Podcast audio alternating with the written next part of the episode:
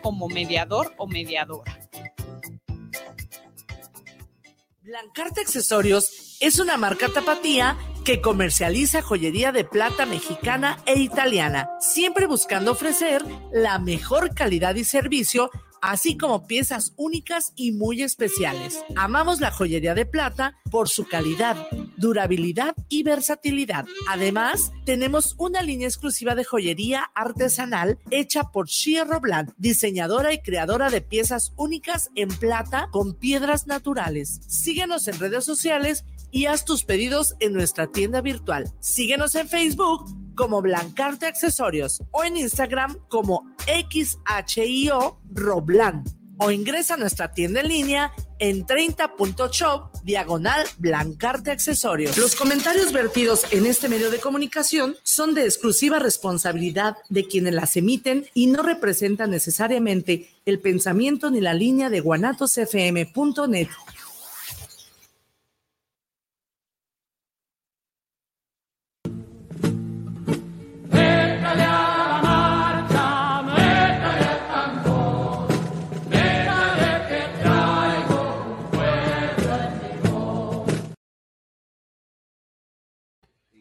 Buenas tardes. Estamos a 4 de noviembre del 2023. Esta es su este es su programa, La Marcha de los Mayores, un programa del Centro de Desarrollo Humano Integral de las Sabias y los Sabios Mayores. Un servidor José Luis Real les da la bienvenida y pues también le damos las gracias a nuestro, al ingeniero Israel Trejo, que es el que nos permite estar en esta, en esta cabina platicando con ustedes y pues les pido a mis compañeros que se presenten y nos digan de qué vamos a hablar ahora.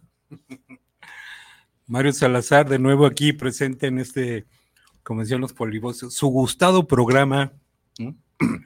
Sí, vamos a continuar con el tema de participación social y política, porque, bueno, no únicamente por la coyuntura político-electoral que tenemos enfrente, sino porque cada vez es más importante el ser parte de, y en este caso, por ejemplo, el problema que existe en el Oriente Medio, en el Medio Oriente, de que el Estado israelí ha estado bombardeando posiciones civiles como hospitales, centros de refugiados de los palestinos y ha cometido actos que se califican como genocidio entonces es importante el que manifestemos, pues, ¿no? Nuestra participación, el repudio a este tipo de actos. Buenas tardes, Carlos Sepúlveda. Y bueno, este, entre otros temas, donde los que estamos en este sector de personas adultas mayores, pues hay obviamente información múltiple información que tiene que ver pues con cómo andamos los en este proceso de, de envejecimiento que no nos queremos ya, ya está. no nos queremos ir todavía de este mundo. no sabía por qué. Y bueno pero mientras estamos aquí pues como de manera saludable podemos este, estar activos y y por ahí luego haremos llegar una invitación para un evento que va a desarrollarse con motivo de la salud de las personas mayores. Aquí estamos, tenemos luego también un informe que envían compañeros de la Unión de, de Sindicatos y Jurados y Pensionados que estuvieron presentes en, en el encuentro donde acudimos el compañero Mario Salazar y yo, en la Ciudad de México, de Centroamérica y el Caribe. Y bueno, en sus páginas que publican de una revista, pues ahí aparece lo de este encuentro, ¿no? Luego lo les daremos a conocer qué fue lo que publicaron. Bien, y hablando de avisos, creo que es importante dar a conocer por el tema del programa de adultos mayores, derechos humanos, y algunos de los temas en especial que hemos tenido con respecto a los autocuidados. ¿No? del adulto mayor. ¿no? En este caso hay una resolución de la Suprema Corte de Justicia de la Nación que es la número 378, diagonal 2023, en la Ciudad de México el 18 de octubre, y dice así, la primera sala reconoce por primera vez el derecho humano al cuidado, especialmente de las personas con discapacidad mayores y con enfermedades crónicas. La primera sala de la Suprema Corte de Justicia de la Nación determinó que, conforme al texto de la Constitución General, tratados internacionales de los que México es parte, así como otros instrumentos de soft law o de legales, este, creo que eso quiere decir, ¿no? De todas las personas tienen el derecho humano a cuidar, a ser cuidadas y al autocuidado. Y el Estado, nótese esto, y el Estado tiene un papel prioritario en su protección y garantía. La sala reconoció que los cuidados son un bien fundamental y estableció que el derecho, al cuidado implica que todas las personas, principalmente aquellas que requieren de cuidados intensos, y o especializados, como las personas mayores con discapacidad y con alguna enfermedad crónica, tienen la, la oportunidad de acceder a ellos sin que sea a costa de la salud, bienestar o plan de vida de quienes cuidan. Asimismo, el alto tribunal determinó que el derecho al cuidado también implica el derecho de las personas a no estar forzadas a cuidar por mandatos de género, lo que es una cuestión de justicia social a favor de mujeres y niñas, en quienes recae preponderantemente las labores de cuidado. De esta manera, no se puede obligar a las personas, entre guiones, en especial mujeres, a permanecer casadas al amparo de este derecho, pues los cuidados no deben recaer exclusivamente en las personas en lo individual. Al respecto, la primera sala destacó la necesidad de adoptar medidas para que los cuidados no recaigan de forma desproporcional en las familias y particularmente en las mujeres y las niñas, sino contar con la posibilidad de delegar, de delegar los cuidados y que estos sean proporcionados por otros sectores de la sociedad, entre los que destaca el Estado, el Estado con mayúscula, en condiciones dignas y de calidad sin que ello dependa de factores socioeconómicos. Amparo directo, 6 diagonal 2023, ponente, ministro Arturo Saldívar, Lelo de la REA, resuelto en sesión de 18 de octubre del 2023 por unanimidad de cinco votos. Esto me recuerda, Mario Carlitos, de la, esta propuesta de ley que estaban impulsando, no sabemos en qué terminó, si ya la aprobaron o la si iniciativa de ley. la iniciativa de ley ciudadana que, que, que- que estaba impulsando Movimiento Ciudadano a través de dos, de dos jóvenes diputadas de aquí de Jalisco. Ah, en la de, la sí, de aquí, Jalisco. La de aquí de Jalisco, sí, La nueva ley de, de adultos mayores. de adultos de mayores. derechos de, de los derechos adultos de los mayores. adultos mayores, ¿no? Que recuerdo que una de las cuestiones que se le criticaron fue precisamente el estar quitándole esa responsabilidad que aquí la Suprema, de, Suprema Corte de Justicia ya avala, Ajá. que es constitucional, que el Estado es el principal este, obligado a prestar estos servicios a las personas mayores, a los discapacitados y a los que tengan alguna condición especial. Así lo entiendo yo.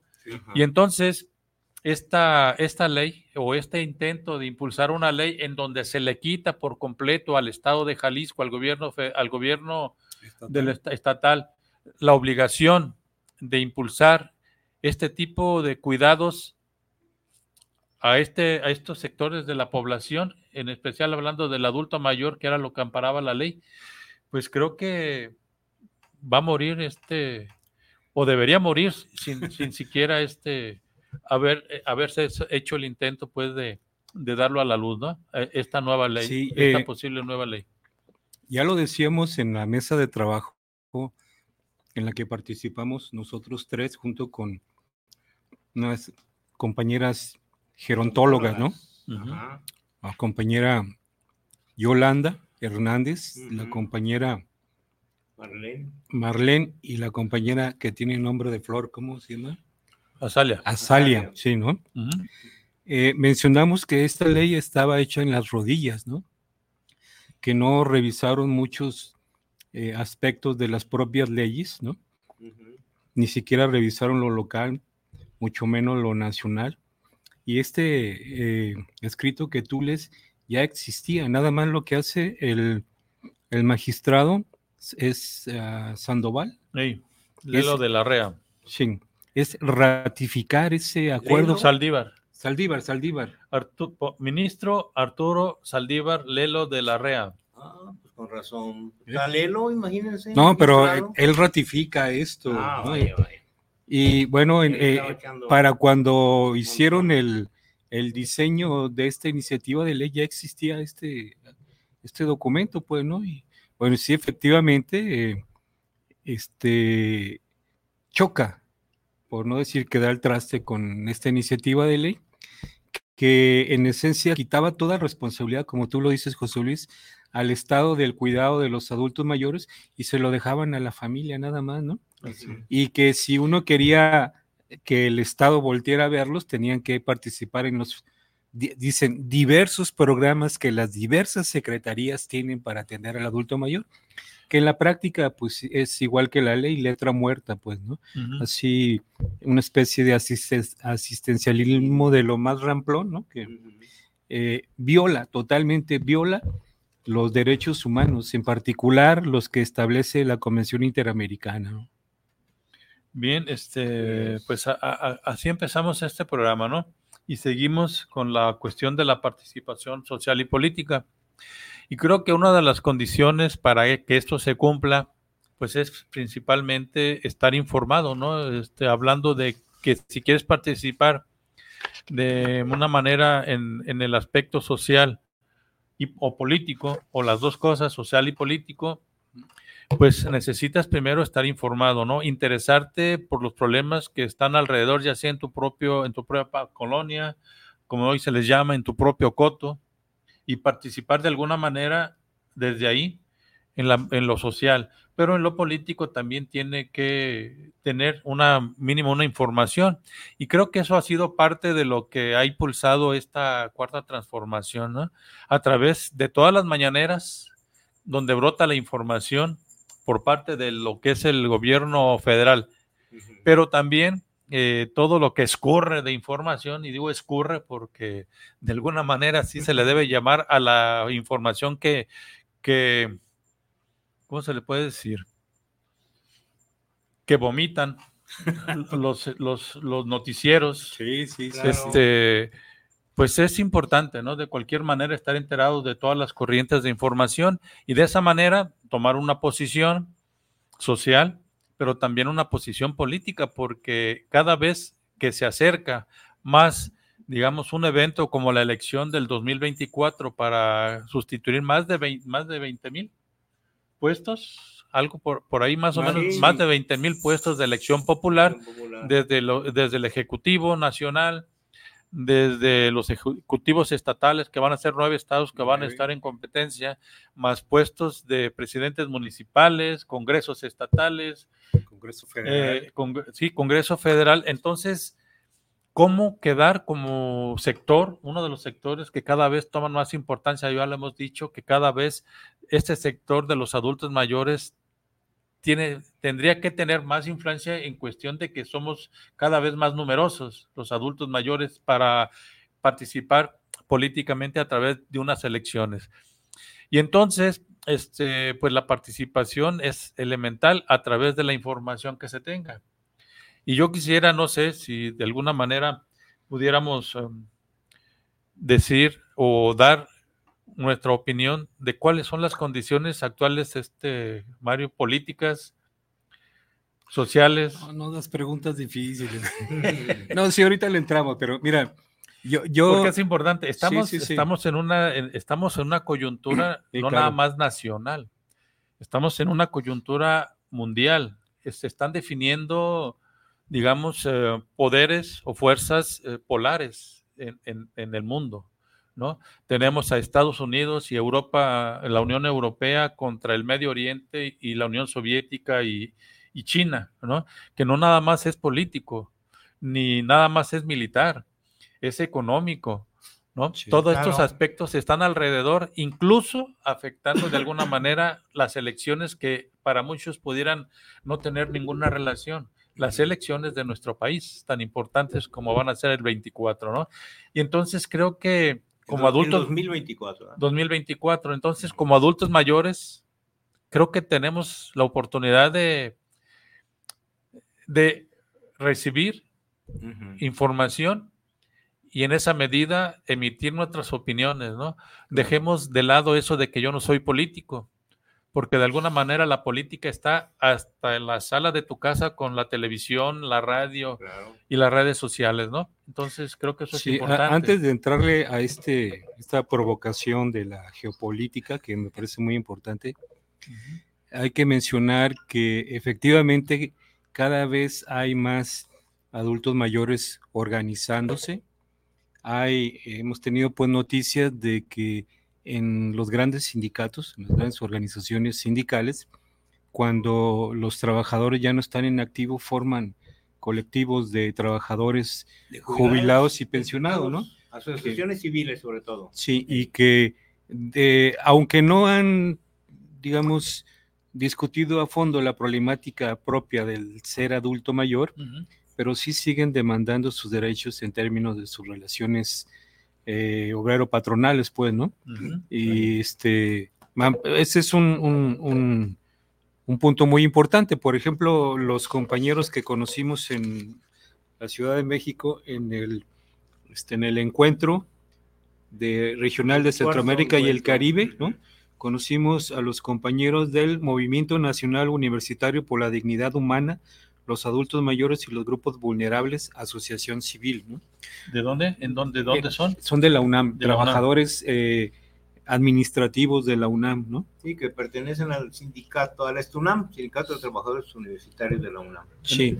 Entonces, de, eh, cuando presentamos nuestro proyecto, les resultó interesante y a partir de ahí ya tenemos una relación que apenas les vamos a estar dando seguimiento, ¿no? Eh, esto corresponde con eh, el punto que nos planteamos cuando fuimos a visitar a nuestros representantes al Congreso, ¿no? En el sentido de empezar a hacer visible esta problemática, ¿no? Dejar de ser invisibles. Y bueno, ha ido prosperando, pues, ¿no? Donde nos paremos, como lo mencionamos la vez pasada, donde nos paramos hacemos lumbre, pero bueno, porque está latente esta eh, sensación de participación de los adultos mayores, pues, ¿no? Casi pagan porque los alquilen aquí como Carlos Sepúlveda. Entonces, sí es importante este, este asunto, ¿no? Hemos conocido también otros colectivos aquí de, de la región de adultos mayores que tienen unas prácticas un tanto diferentes, pero pues eso no es ningún problema para empezar a trabajar de manera conjunta, pues, ¿no? Y bueno, el tema de, antes de entrarle, no sé si Carlos tiene algo más que mencionar, yo quería mencionar también el evento que hubo el día de ayer en San Andrés, que se celebra en el marco de las festividades del santo patrono de San Andrés, ¿no? Pero en particular fue una conmemoración del Día de Muertos. Un altar. Se estableció un altar que varios colectivos de luchadores sociales presentan para eh, rendir homenaje a los compañeros caídos, ¿no? Y bueno, eh, y, y lo menciono porque el compañero Toño Orozco tuvo la oportunidad de participar, o sea, de, de este, De llevarnos chocolatitos. no, pero aparte de eso, de, de Pues eh, dar unas palabras, ¿no? el- como parte del consejo de del, pa- organiza- del patronato eh, de los festejos y ahí eh, me parece que su intervención estuvo bastante clara, ¿no? Que es eh, independientemente de que participaron en la lucha armada, como decía el compañero Toño, ¿no? Eh, los caídos fueron jóvenes de esta colonia, ¿no? Jóvenes que ofrecieron lo único que tenían, su vida, buscando un mejor futuro y en ese sentido es este, se merecen los honores que este, les estamos llevando, ¿no? Y bueno, este, dijo otras palabras que no me acuerdo, pero iban en el sentido de precisamente de demandar el derecho a la participación en el desarrollo de, de la colonia, pues, ¿no? De San Andrés. Y bueno, su participación estuvo muy aplaudida, fue reconocida su participación. Yo espero que, que con todo esto ya se reconozca el que estas fuerzas que en los 70 eh, empezaron a manifestarse eh, y que ahora se manifiesta que están presentes todavía, ya se, se les respete, como por ejemplo que se respete el antimonumento que se eh, puso a un lado del kiosco hace como aproximadamente un mes. La ¿no? Plaza de San Andrés. Plaza así San es. Andrés. Y creo, creo que sería importante recordar que esos jóvenes en este momento, si no hubieran caído pues en esta, en, esta- en la lucha dentro de este epi- episodio histórico de México, tendrían nuestra edad, ¿no? 65, 70 años. Sí, más o menos. 75. Creo que es importante recobrar su historia porque es también, digamos, recobrar eh, y darle valor a quienes sacrificaron su vida porque tuviéramos, digamos, la oportunidad de hablar libremente, ¿no? También. Ujú. Sí, bueno, y en esta idea de, de- en este contexto, yo quiero informarles que ahora en el número 30 de la, de la este, Gaceta Electrónica Vivir para Contarlo, ¿no? que es una gaceta que, eh, a, a cuyo frente están varios compañeros que fueron justamente eh, luchadores, sobrevivientes de la Guerra Sucia, ¿no? En la Ciudad de México. Y bueno, yo cada mes yo envío colaboraciones y en esta oportunidad es, es, un, es un- una gaceta que contiene 92 páginas. Y bueno, y en el índice de la página 3 aparecen varias contribuciones de un servidor, de Sí, Carlos como, Sepúlveda. como cinco, ya lo Una. Una es eh, lo de la primera Convención Democrática de las y los Trabajadores Independientes del Charrismo, de origen priista y de los sindicatos blancos panistas, ¿no? Es la primera parte de, de cinco partes, ¿no? Bueno.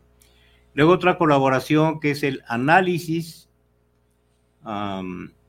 recomendaciones y resoluciones del cuarto encuentro de los jubilados y pensionados de la región Centroamérica, México y el Caribe, este, eh, que pertenecemos a la Federación Sindical Mundial en el marco de la octava Jornada Mundial del Adulto Mayor.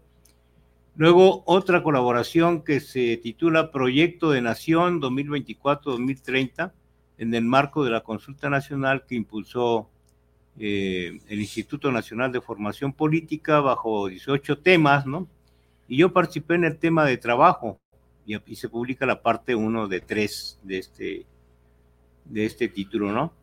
Luego, además, eh, a 55 años del movimiento estudiantil de 1968, este, que bueno, yo haría una aportación de cómo participamos estando acá siendo estudiantes en la Universidad de Guadalajara, y es la primera parte de tres. Otra colaboración que es Hoy y siempre honramos la memoria y la resistencia de los compañeros del FER caídos en la lucha, como ya se hacía referencia, y que ayer los reivindicamos también en el altar, ahí este, en la plaza histórica vikinga de San Andrés, ¿no? Entonces, es parte, ah, y lo último es eh, el tema de la reforma laboral y las oportunidades para la expansión del sindicalismo independiente, ¿no? En fin, son pues, este, como parte de este proceso que contribuye de alguna manera, de manera muy modesta, al rescate de la memoria histórica, ¿no? En donde hemos venido participando desde hace un buen, hace rato que tenemos ahí una reunión con el compañero Jorge Humberto Castro, eh, dentro de las cinco horas que platicamos, eh, comentamos nuestro paso por el Instituto Nacional para la Educación de los Adultos, ¿no? Y toda la corrupción que había en este instituto, ya había mucha lana y cómo robaban sin, y nomás inventaban grupos de adultos en alfabetización, de primaria, de secundaria, de, hasta en cosas de sala de cultura, Sí. ¿no? O sea, pura cosa ficticia. Y, y los llamados jefes de zona, ¿no? Que teníamos aquí, ¿cuántas en, en Jalisco? 17 jefaturas de zona, ¿no? 15 o 17. 15 o 17, ¿no? No, pero una bola de ladrones, pues era el periodo del priismo pleno, ¿no? Y el INEA, pues se, se impulsa como un proyecto político de educación de adultos, supuestamente bajo la metodología de Paulo Freire o la metodología, ¿cómo se llamaba? De, De la palabra de generadora. la palabra generador, exactamente, ¿no? Entonces, y era un robo descaradísimo, ¿no? Terrible, pero con un cinismo, ¿no? Y bueno, hasta había ahí un, un jefe de zona que, que era de la policía judicial, era, era jefe de policía judicial de su región. Ah, caray. Sí, y andaban pistolados, ¿no? Y, pero pues, y a los que trabajaban, realmente trabajaban a favor de los adultos, ¿no? En educación de adultos, los tenían, pero señalados y hostigados, ¿no? Los, les aventaban la bronca, pues, pero bueno. Entonces, esta es un- una institución muy importante, porque bueno, sigue vigente, ahora ya se crearon los institutos estatales, ¿no? Pero que tienen financiamiento federal y obviamente estatal. Pero como siempre, pues son componentes allá de los que están arriba en las mafias, ¿no? Que controlan todas las instituciones, el, el ISSSTE, en el Seguro Social, etcétera, etcétera, en el magisterio. Y ya no digamos en este espacio de la, del instituto que ahora es estatal, aunque existe el Instituto Nacional todavía, y que además incluso la organización sindical, pues también es cómplice de tanta robadera, ¿no? Como en todas las instituciones donde tienen el control estas cúpulas de charrismo eh, corrupto de traficantes de influencias, ¿no? Y que han mellado, pues, eh, brutalmente el presupuesto de asignado, ¿no? Entonces, pues, había que ver ahora ya que se termine de discutir el presupuesto de egresos de la federación, eh, vía nómina, avala. Ahorita, lo- ahorita habla- Ah, digo, ok. es que Sí, claro.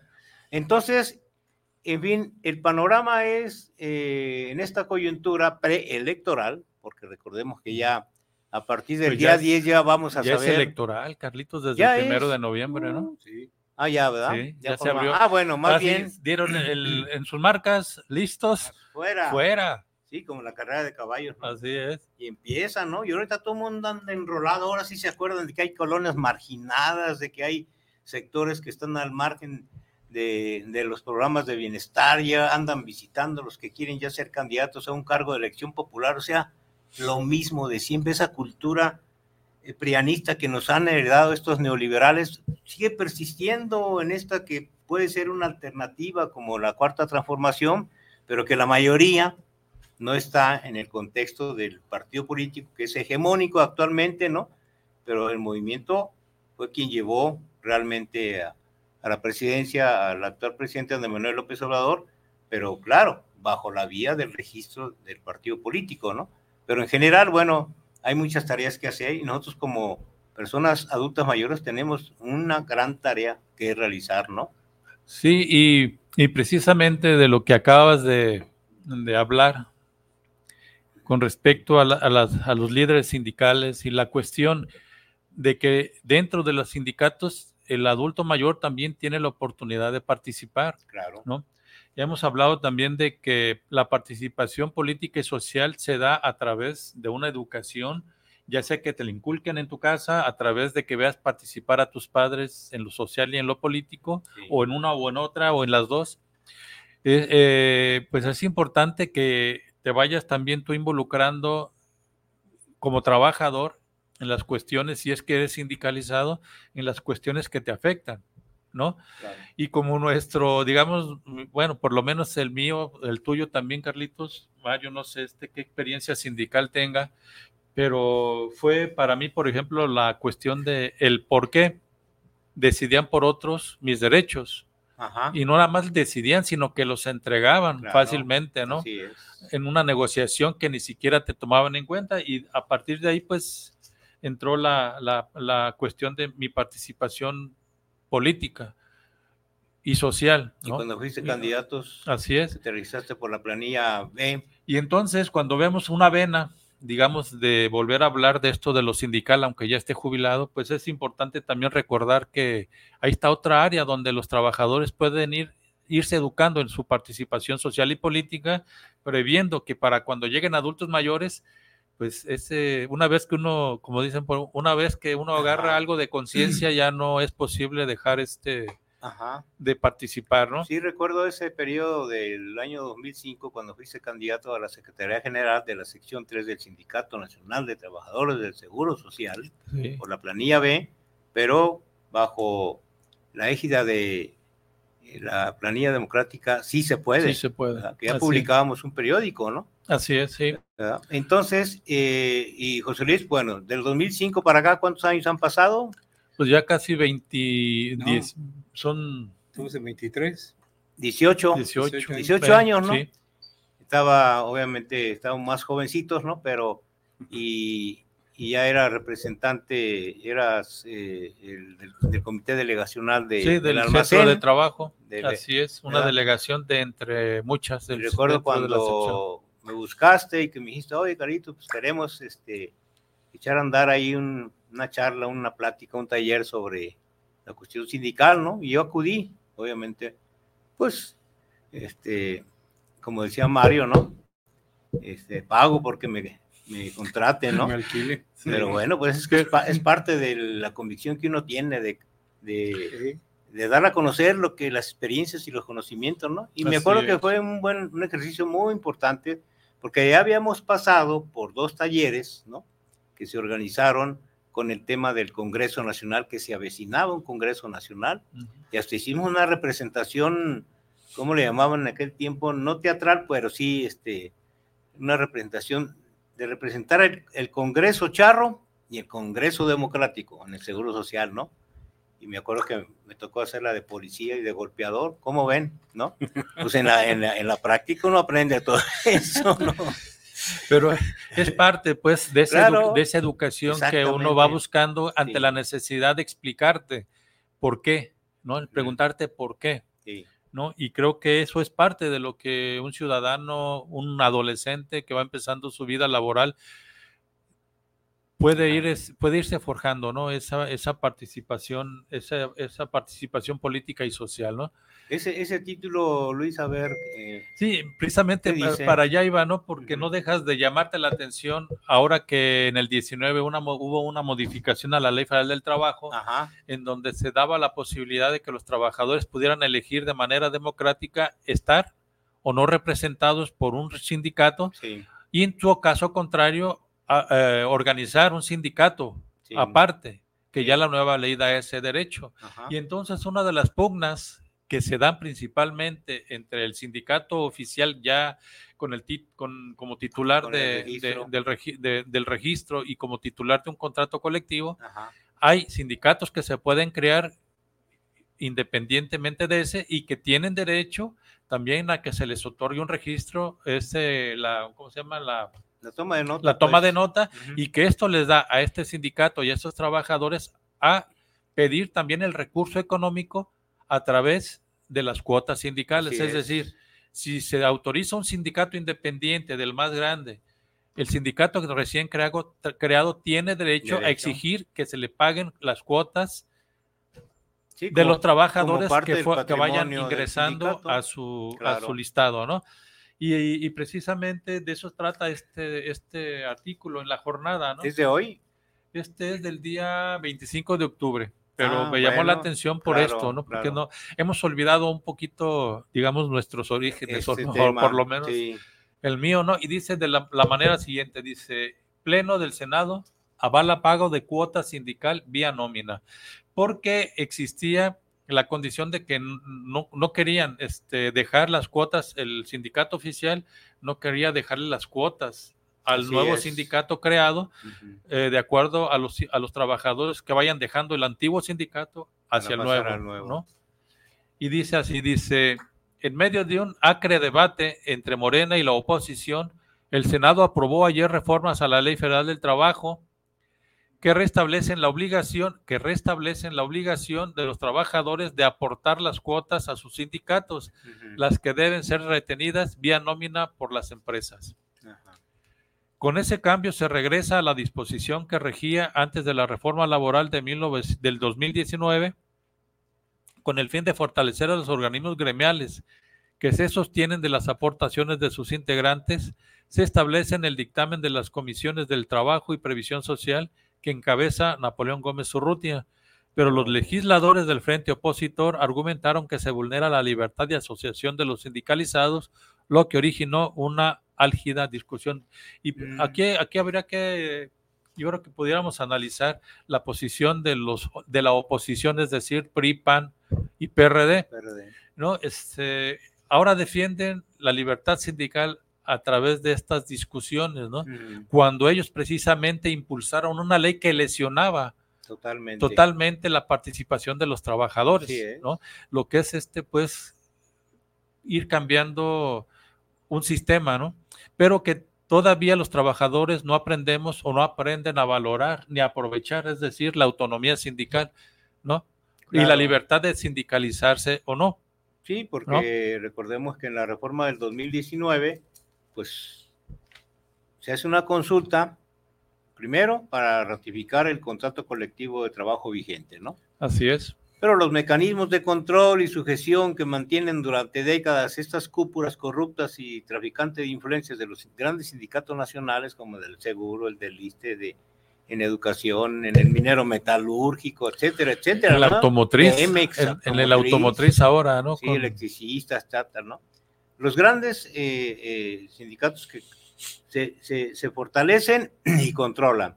Y los sindicatos que se han creado, en el caso del ISTE o del Seguro Social y de otros, es una larga batalla por lograr que se les reconozca primero, ¿no? Que se les otorgue la toma de nota. Y luego el segundo paso es luchar porque las cuotas sindicales de esos agremiados se los entreguen. Y es ir y venir, ir y venir, ¿no? O sea, esa burocracia brutal que se construyó durante más de 36 años, por lo menos 40, aunque tenemos 100 años de charrismo sindical en este país, ¿no? Entonces, es- son largas batallas. Yo recuerdo en el periodo de la insurgencia obrero sindical del 70 al 76, por lo menos, ¿no? Este, esas largas batallas legales por que se les reconocieran, el cambio de las directivas de los sindicatos, el reconocimiento a la contratación colectiva, etcétera, etcétera.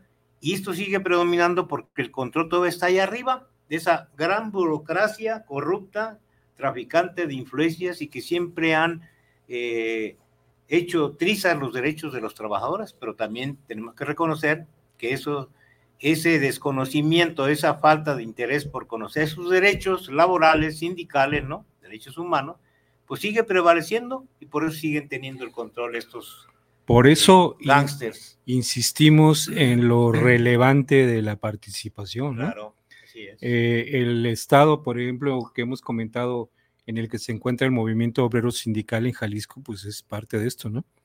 Responsabilidades del trabajador y de sus dirigentes, pues, en esto, ¿no? Entonces, aquí hay que reconocer y señalar que la situación en la que se encuentran los adultos mayores, partiendo de la premisa esta de que trabajo es destino, pues también es responsabilidad de los propios trabajadores, ¿no? Sí. Y bueno, hay la oportunidad de que los hijos de los trabajadores, los nietos de los trabajadores, no lleguen en las mismas condiciones que están llegando actualmente los adultos mayores, ¿no? Con la participación precisamente en la defensa de sus derechos humanos, ¿no? Sindicales, ¿no? En, en las conquistas de laborales que se puedan obtener en cada uno de los centros de trabajo, pero eso pues está todavía Sí, es todavía está una asignatura en pendiente, pañales, ¿no? ¿no? Sí. porque además también, bueno, recordemos que como estos brincolines que eran los espacios de las cúpulas de los sindicatotes charrotes, ¿no? Que llegaron a ser diputados federales, este, senadores, y tenían todo el control de esa estructura de la burocracia de corrupción ¿no? que todavía seguimos arrastrando en nuestro país. Entonces, de ahí que cuando recuerdo que cuando iniciamos los primeros programas, José Luis, te recordarás junto con el doctor Rubén Guzmán, a quien saludamos y nos está viendo, de, con letra de doctor, y abordamos temas fundamentales, ¿no? Aquí, por ejemplo, solamente por mencionar, Afores, una triste realidad, ¿no? Y luego derechos laborales, derechos humanos básicos, la, la, la incipiente eh, vía ciudadana, ¿no? Al poder, ¿no? El desarrollo humano, seguimiento de grupos, ¿no? La seguridad social y el sector salud, etcétera, etcétera. Y temas, obviamente, que tienen que ver con las enfermedades, ¿no? Que venimos arrastrando durante décadas por esta eh, corrupción que existe en las eh, instituciones públicas de salud, ¿no? En fin, temas, y yo, yo aquí recojo, eh, solamente es para dar un, un, un tip informativo, 136 programas, ¿sí? Con el tema de, con letra de doctor. ¿no? Bien, para quienes nos están escuchando, si, si les gustaría ver estos programas, es con letra de doctor. Así se busca en Facebook. En Y, y- Facebook, y en YouTube creo que también están ¿En qué este, plataforma y en- estaban? ML Eh, Medios. ML Medios. ML Medios, eh, Con letra de con doctor. letra de doctor era el programa. Y creo que es importante porque muchos de los temas que tratamos en ese tiempo siguen vigentes, Siguen precisamente por vigentes. lo que estamos leyendo, Claro. ¿no? ¿Cómo es posible que los opositores, ahora PRI, PAN, PRD, digan que eh, el que se cobre por nómina las la cuotas, cuota que se, descu- se descuente la cuota sindical, vulnera la libertad de asociación de los sindicatos. Esto no es lo que vulnera la libertad de asociación Claro. de los trabajadores. Lo que vulnera es que los mismos trabajadores no hagan valer la nueva ley, Así en donde es. les da el derecho a formar sindicatos independientes y que a través de los que se vayan registrando en este nuevo sindicato, la empresa con la que tienen la relación laboral tiene la obligación de desviar esas cuotas sindicales hacia el nuevo sindicato de acuerdo al número de trabajadores que vaya teniendo este nuevo Sí, sindicato. entregar Eso sería la nueva li- Claro. la libertad de asociación es. pero no es el descuento a través de la nómina lo que, lo que vulnera esa, No, esa posibilidad, ¿no? claro Son no. argumentos de la oposición que no hayan cómo, cómo, ¿Cómo pues, estar jodiendo? cómo estar pues, eso. no? Así es, ¿no? Sí, ¿no? Esa es la cuestión. Nada más quería comentar No, esto por- bueno. porque, bueno, recuerda uno. Pero fí- fíjate, y esto, me estoy acordando de la plática que tuvimos eh, para iniciar el proyecto del Observatorio Social del, del Adulto Mayor. Eh, la doctora Yolanda estuvo de acuerdo cuando señalamos que eh, existe la letra de la Convención Interamericana sobre la Protección de los Derechos Humanos de los Adultos. Mayores. Y preguntábamos, bueno, ¿y de quién depende que opere esta convención?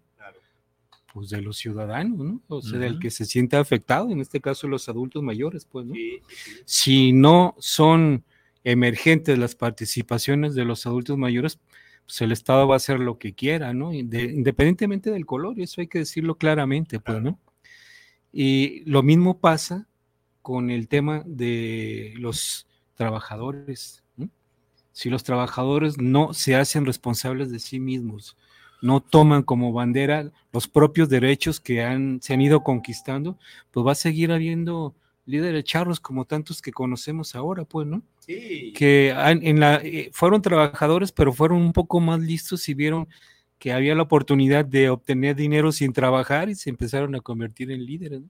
Entonces, si no hay la participación de los trabajadores en este, estos cambios que son determinantes social y políticamente, no habrá, pues, precisamente esto, ¿no? Claro. Sí, y este es el no, el no participar, digamos, hablando pues de quienes tienen, digamos, la- la posibilidad de pertenecer a un sindicato.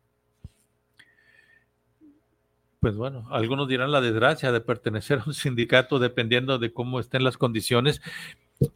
Si no participas, entonces sí, el sindicato se vuelve, como han sido hasta ahora, este, una losa sobre el trabajador. Sí. ¿Por qué? Porque los dirigentes se abrogan el derecho de vender tus derechos Ajá. de acuerdo a, a los intereses de la cúpula sindical. Y lo vimos en todos los, todos los sindicatos nacionales, ¿no? Como el Seguro Social, como el ISTE, como los maestros, como la Comisión, como Teléfonos de México, ¿no? En donde, pues los trabajadores, en su mayoría, en su gran mayoría, no participan porque dicen que no, que no son políticos.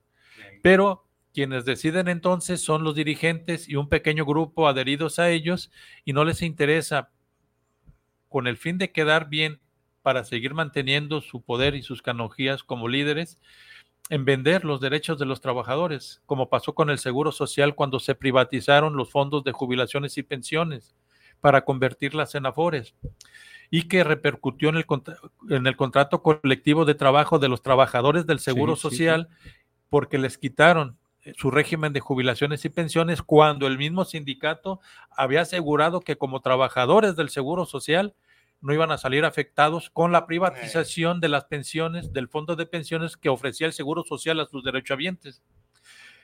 ¿no? Y entonces resulta que los mismos líderes charros del Seguro Social votan a favor de privatizar Sí.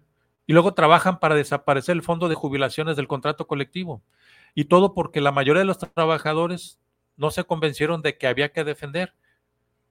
El contrato colectivo y también la seguridad social a través de defender el fondo de jubilaciones del Seguro Social. ¿no? Entonces, aunque parezca que como mesa de, de opinión de unos adultos mayores no tenga nada que ver ¿Cómo no? con, Por supuesto, con ¿no? todo lo laboral y, y- y con lo que está sucediendo en el mundo, pues fíjense que sí, el- el- la política va hasta la mesa de, de nuestros hogares, ¿no? Hasta en lo que tienes o no tienes que comer. Esa es la cuestión. Y no podemos decir no soy político, por eso no participo, ¿no? Y, y- y se va uno dando cuenta a través de los golpes que te da el sistema, ¿no? Sí, sí, sí. Mira, ha- hay una, bueno, yo lo he notado, no sé si ustedes también en alguna experiencia han reconocido este hecho de que eh, hay una confusión en la cultura de los trabajadores, en el que se confunde eh, sindicato con la mesa delictiva, ¿no? Bueno, con Ah, la sí. mesa directiva. Sí, sí, sí. Entonces, cuando eh, ocurre algo, se refieren, no, pues lo hizo el sindicato, ¿no? el sindicato, El sindicato. y no dicen los Sí. Y bueno, hay que señalar que pues, el sindicato es la organización de los trabajadores, ¿no? Del conjunto de trabajadores, de todos, ¿no? De una empresa o de una industria, como Una ustedes quieren, de una institución. Y eso es muy aparte del cuerpo dirigente, la mesa directiva, que le, sí le dicen mesa delictiva, ¿no?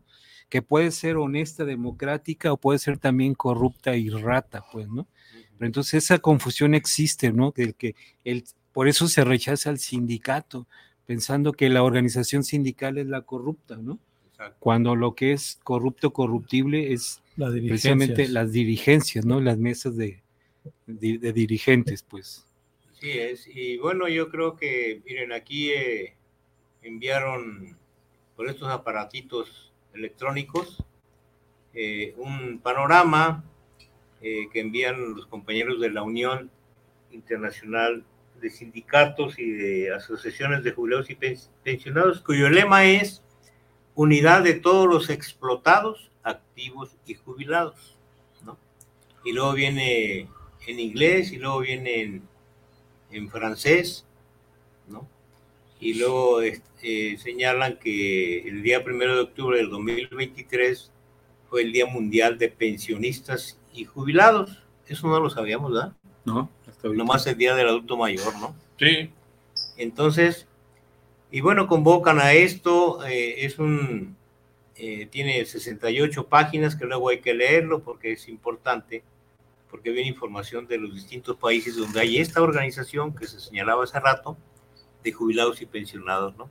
Y esta liga que hay a nivel internacional. Por cierto, quiero comentarles que el día de ayer, creo que fue, no recuerdo exactamente, creo que sí, por la mañana se comunicó conmigo un compañero, ahorita no me acuerdo el nombre, que es integrante de una eh, con- consejo, ah, se llama Consejo Nacional de Adultos Mayores, pero que son los resabios que quedan de que en algún tiempo existió este Consejo Nacional que tuvo más o menos cierta relevancia en, en- en- estados de la República. Y el compa me dijo así, con, como con toda honestidad, dice, mira, somos muy poquitos, dice, ¿no? Pero como nos vimos allá en México y platicamos y todo, yo le compartí el resumen ejecutivo del proyecto del Centro de Desarrollo Humano Integral y él así decía, no, no, no, no, cosas concretas, nada de rollo, ¿no? Decía, no, digo, pues es que ahí es un proyecto que hay que leerlo, ¿verdad? Y, y porque también hay que entender que durante los distintos procesos de los 70s, 80s, 90s y principios de los 2000 pues había movilizaciones que eran a base de puro estar en las calles, en plantones, en huelgas de hambre, no en tomar instalaciones, ¿no? Toda base de, de, de, de tanatotes, ¿no? Y, este, y, y la parte formativa, educativa, Nunca. sindical, laboral, no se daba, pues, ¿no? Y, nunca alguien realmente abordó con, con seriedad este aspecto que hoy se empieza medio a retomar. No, la batalla que yo he tenido donde quiera que voy, no, no hay, no hay. Apenas ahora que fuimos allá a México, se presentó un documento que luego les vamos a compartir sobre el tema justamente de un esquema para la educación político-sindical. Está interesante. Elaborado por compañeros que editan la revista, el periódico El Censonte y la revista Comunero. Y si nos ven, pues les mandamos un saludo a Pedrito y a Ricardo Valero, ¿no? Viejos luchadores sociales, ¿no? Allá nos encontramos, pues éramos 40 y, no, 23 adultos mayores y 23 jóvenes, y estamos empatados ¿eh? por primera vez en mi larga experiencia de que he estado en estos espacios, ¿no? Pero interesante porque además es todo ese cúmulo de conocimientos, ¿no? De, esa sapiencia que en la vida diaria en la lucha nos ha forjado a miles y miles y miles y miles, ¿no? decenas de miles. ¿no? Pero bueno, es un reto muy importante. ¿Y te habló este para, el compañero? Ah, del Consejo Nacional de Adultos, ¿no? Estar en contacto. Para estar en comunicación. ah, yo pensé que... Sí, me, me marcó. Había alguna otra... con el número de la Ciudad de México. en concreto, a ver cómo nos estamos en contacto y viendo información. No, quieren saber cómo se hace el pozole, quieren el plato. Sí, sí, ya, ya, listo, ya. Ya nomás para ponerle picantito, la cebollita y Oye, este, eh, el limón. No hay, estamos como la voz que clama en el desierto. No, sí, hay. Ya tenemos ahí. Mira. Vamos a ver. Dice Martín Gómez, saludos para la marcha de los mayores desde Bonan Park, California. Ah, ahora, ah, caray. Gracias. ¿Cómo se llama el compa? Se llama Martín Gómez, pero Bonan Park. ¿Eh? Bonan Park. Bonan Park. Nos, nos está cotorreando, o sí hay este, perdón. Este, hay una ciudad que se llama Bonampak, pero es en California. Sí, no, no. Eh, Bonan, bon, bueno, no lo conozco, Park, pero, California, ah, pero bueno. Qué bueno. Gracias de, to, de, cualquier modo que, modo que nos estés eh, escuchando. escuchando, Martín. Fernanda Morales dice saludos desde Zapopan Centro, saludos para la marcha de los mayores, Gracias, escuchando Fernanda. la continuación Morales. del tema. Manuel Rojas, saludos desde Zapopan Centro, saludos para José Luis Reos. Bueno, creo Manuel Dale. Rojas, compañero del Seguro Social del almacén. Sí, Dale, saludos Manuel, qué bueno que saludos, nos estás Manuel. escuchando.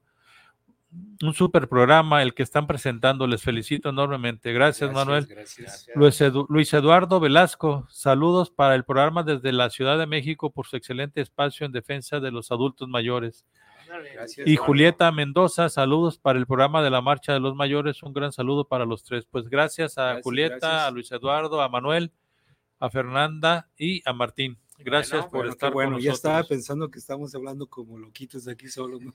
no, bueno, pues es, son procesos, pues, ¿no? Pues sí. Quisiera leer otro, otro tema que también en la jornada es interesante para los jubilados y también para los trabajadores en activo, ¿no? Que tiene que ver con la famosa ley de iniciativa popular que ah. se firmó, que se rejuntaron firmas, que se colocaron firmas para eh, eh, buscar su aprobación dentro del Congreso. De la ley de iniciativa ciudadana para la abrogación. A la abrogación de las AFORES. Dice, eh, presidente deja a su relevo privatización de pensiones. Dice, es un reportaje de Laura Poy Solano. Dice, ah. a, a 11 meses de que concluya su mandato, el presidente Andrés Manuel López Obrador dijo que a lo mejor le vamos a dejar a quien venga al relevo la tarea, la tarea, de revertir el proceso de privatización de las pensiones de los trabajadores de la educación. Esto hablando de los trabajadores de la educación, pero bueno, creo que sería un inicio para revertir en su totalidad la cuestión de la privatización. Sí, de además los... también ellos van a, están sufriendo, van a sufrir porque cuando aprobó la, la Suprema Corte de, de tasar en, en, UMAS, en UMAS. sus pensiones y jubilaciones que están por, a, por abajo del 42% del salario mínimo, imagínense. Sí, es ya la diferencia entre el salario mínimo actualmente, que era como se tasaban las, las pensiones, pensiones, y que después la Suprema Corte de Justicia, precisamente los que no quieren descontarse sus Así privilegios, es, aprobaron que se, que se calcularan en UMAS, que representa más del 50% menos de lo que como se tasaban las pensiones de los trabajadores sí. al servicio del Estado, ¿no? Sí. Mira, yo, yo considero que el Estado se va a ver obligado precisamente a aceptar que se vuelva a regímenes anteriores del manejo de las pensiones, ¿no? Claro. Porque, por ejemplo, eh, revisando los planteamientos de la CEPAL, hablan de la relación que tiene para una vejez digna el tema de las pensiones, ¿no? Y si las pensiones son eh, pobres, son uh, como hasta ahorita han estado, precarias, ¿no? precarias ¿no? Eh, las consecuencias de todo esto los va a tener que afrontar el Estado, ¿no? Ya lo, se señalaba en la segunda asamblea sobre el envejecimiento que los estados van a estar incapacitados de atender el cambio poblacional, ¿no? De- respecto de, Pirámide. Aquella de la famosa pirámide, pirámide, poblacional, ¿no? Entonces, todo lo que eh, el Estado no resuelva respecto de las pensiones va a tener que hacerse cargo de eso. ¿sí? Esto implica que estos ah, pequeños colectivos emergentes se van a convertir en poco tiempo en movimientos sociales emergentes, pues, ¿no? Y si el Estado no es capaz de entender esto, ¿no? que ya lo señalaban esta señora Sandra Wenchuan, ¿no? Eh, va a tener que asumir su responsabilidad, pues, ¿no? Porque ahorita todavía hay tiempo, cuando menos, de crear las condiciones para atender a este sector de población. Fíjate que es importante esto que estamos mencionando de las pensiones y la cuestión de la participación social de los adultos mayores, porque en nosotros como adultos mayores y como, digamos, eh, con la experiencia de lo que hemos, de lo que tenemos actualmente como pensionados, como jubilados, es el logro de luchas de trabajadores anteriores. Claro. y que aunque muchos de nosotros participamos en el intento de defender a la seguridad social, en defender, digamos, el sala- lo- los salarios, este, pues desgraciadamente perdimos esas batallas ante la avalancha de casi 40 años de neoliberalismo, Claro. de gobiernos panistas y priistas, que todo fue golpetear a sindicatos y trabajadores y al pueblo en general. ¿No? Y entonces lo que nos queda a nosotros es pelear porque los jóvenes vuelvan a tener esos derechos, pero que si ellos no se convencen de que hay que pelear para recobrarlos junto con nosotros, con la experiencia que hemos tenido, con nuestra historia y con la historia que podemos aportar de lucha para defender esos derechos, pues prácticamente están renunciando los jóvenes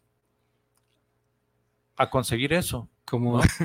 eh, a conseguir esos derechos a los que su vida laboral les debe dar, Claro. ¿no? Una, una vida eh, de jubilado, de adulto mayor, pues más digna, ¿no? De lo que se prevé para las nuevas generaciones, ¿no? Sí, que muchos de ellos- La, la estrategia neoliberal con estas nuevas formas de contratación, ¿no? O sea, el outsourcing fue un elemento que luego se quitó porque estaba tan generalizado, ¿no? Sigue ahí el outsourcing, ¿no? Pero con mucha claridad, solamente en aquellos lugares donde se requiere que haya No, una y de, y de, y de, y de servicios especializados, no de cualquier tipo de, empleo. ¿no? Y entonces, pues, ¿qué hace el neoliberalismo ahora con lo del COVID? Pues, el sistema capitalista dice, pues, órale, a los Uber ya que en bicicleta y que vayan a hacer entregas sin ningún derecho, ni prestaciones, ni nada, ¿no? Nada más por el pequeño sueldo y, y contratados temporalmente. O sea, en la práctica sigue prevaleciendo, porque el gran capital es el que evita todo este tipo de posibilidades, ¿no? Así y es. frente a la incertidumbre y vamos a entrar a una etapa en donde ya está regresando la segunda etapa del mentado COVID y la salud de nosotros los mayores está en riesgo porque temporada que muy fría y luego les comentaremos que pero yo creo que, bueno, ya que terminemos esta, como esta saga, como en las películas chidas, ¿no? De participación social y política, sí hay que hablar del aspecto de adultos mayores y COVID, porque no lo hemos abordado y en la CEPAL es un tema bastante importante, pues, ¿no? Porque no únicamente por la, el impacto en la salud, sino el impacto social, económico y político que tiene esta pandemia. Y bueno, No, parece que lo vamos a tener otra vez de regreso ahora que empiece la temporada de los fríos, como, pues, ¿no? Como decía la del Fondo Monetario Internacional, pues ya para hacernos ya, ya, ya ni galletas ni para eso. ¿No? Como dijo No, la, van a como ser dijo la Alimento para, Para, para pájaros. creo. dijo una diputada ya para suavizarle sus Ah, últimos sí, días. Eh, sí. bueno, pero Bueno, nos y esa quedan, es nos otra quedan, batalla de ir abriendo nos queda- nos y- quedan dos minutos. Yo, yo mencioné el tema de Palestina, pues yo creo que Ah, hay que abordarlo porque estaba viendo un video que enviaron unos compañeros y señalan que, este, bueno, eso es una, un genocidio, pues, ¿no? No es una guerra, sino ahora se pretende acabar con el pueblo este, palestino, ¿no? correrlo de su territorio que le pertenece, pero los palestinos dicen, no, no nos vamos a ir, esta es nuestra tierra, pues, ¿no? Y denuncian que no es propiamente el Estado israelí, sino que es, es un instrumento, los, los este, sí, exactamente, en particular de Estados Unidos, Ajá. y que pues es legítima la defensa, pues, ¿no? O sea, mencionan que el presidente de Hezbollah, de los palestinos, él no tuvo conocimiento del primer ataque, dice, pero después nosotros apoyamos totalmente las causas de esto, pues, ¿no? No refiriéndose a los actos como han tratado de descalificar los medios, ¿no? A los actos eh, de guerra, pues, ¿no? Sino el, a, la cuestión política que hay de todo, de, detrás de todo esto, pues. ¿no? Por cierto, hay una marcha que se convocó a las 4 de la tarde aquí del Parque Rojo al, a la Sí. Plaza Universidad. A Sí, las no. 4. Ve. Pero el, el día de mañana hay una marcha en la Ciudad de México Así es. eh, numerosa. A mí me tocó ver también un video de una marcha en un país de Medio Oriente, no recuerdo dónde. Impresionante la marcha. ¿no? Pero bueno, de eso platicaremos en los próximos programas. Gracias por su atención Y ya nos nos vemos la vamos. próxima. Se acabó lo que se vendía. Hasta luego.